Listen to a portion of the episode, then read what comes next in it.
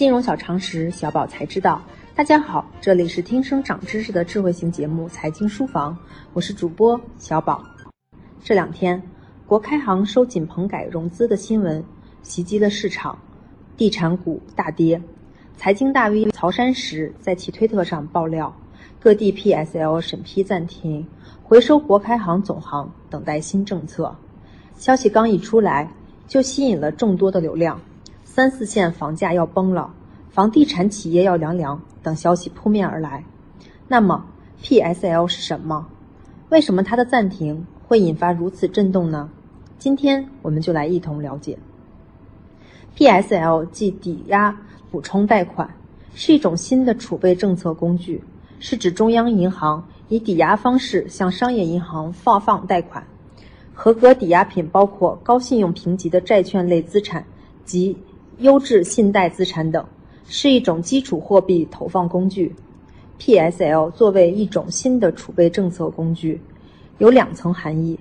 首先，量的层面，是基础货币投放的新渠道；其次，价的层面，通过商业银行抵押资产，从央行获得融资的利率，引导中期利率。PSL 这一工具和再贷款非常相似。再贷款是一种无抵押的信用贷款，不过市场往往将再贷款赋予某种金融稳定含义，即一家机构出了问题才会被投放再贷款。出于各种原因，央行可能是将再贷款工具升级为 PSL。未来 PSL 有可能将很大程度上取代再贷款工具。但再贷款依然在央行的政策工具篮子当中。简单的说，PSL 可以看作是央行为了弥补一年期以下公开市场工具灵活性不足而创新的产物。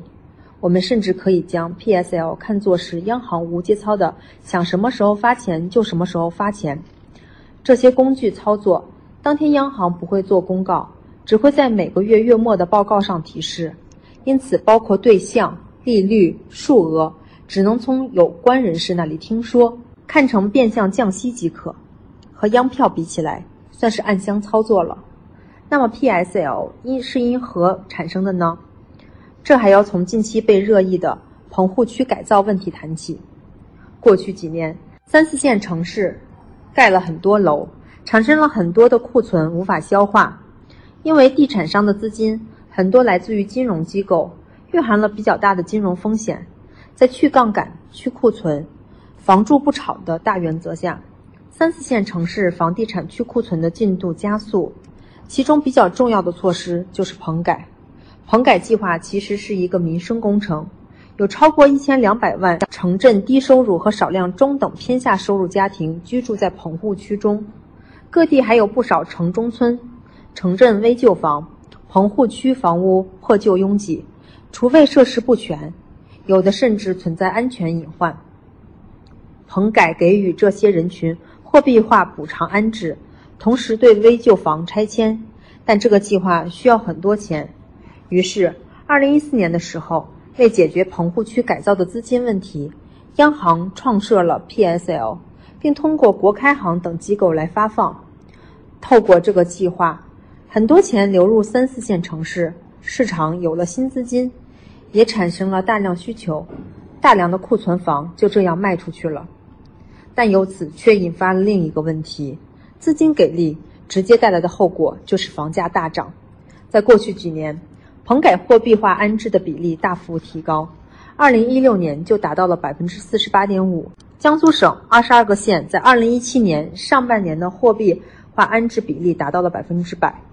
参与棚改的城市房价纷纷上涨，一两年时间，房价翻番的比比皆是，人人癫狂。见面都是聊房子，买不买，买哪儿？过去一年多，总体的情形就是：一线城市高，二线城市涨，三四线城市高涨。而此次暂停 PSL 审批的政策，正是一个信号，一个楼市走到十字路口的显著标志。三四线城市的资金也将全面收紧。动力大减，在去库存已见成效，甚至一些城市已经进入到了补库存或者库存短缺的状态时，国家将收缩对三四线房地产去库存的支持。那些曾想远赴小城炒房投资的炒房客也该及早收手。此时，三四线城市的房价基本已达到历史高峰，投资风险急剧加大。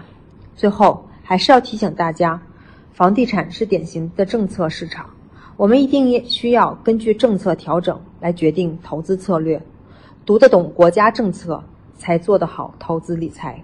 即日起，大家可在微信中搜索全拼“金融理财峰会”，加入财经书房后援会，微信实时掌握节目动态。以上就是今天的内容，我们明天再见。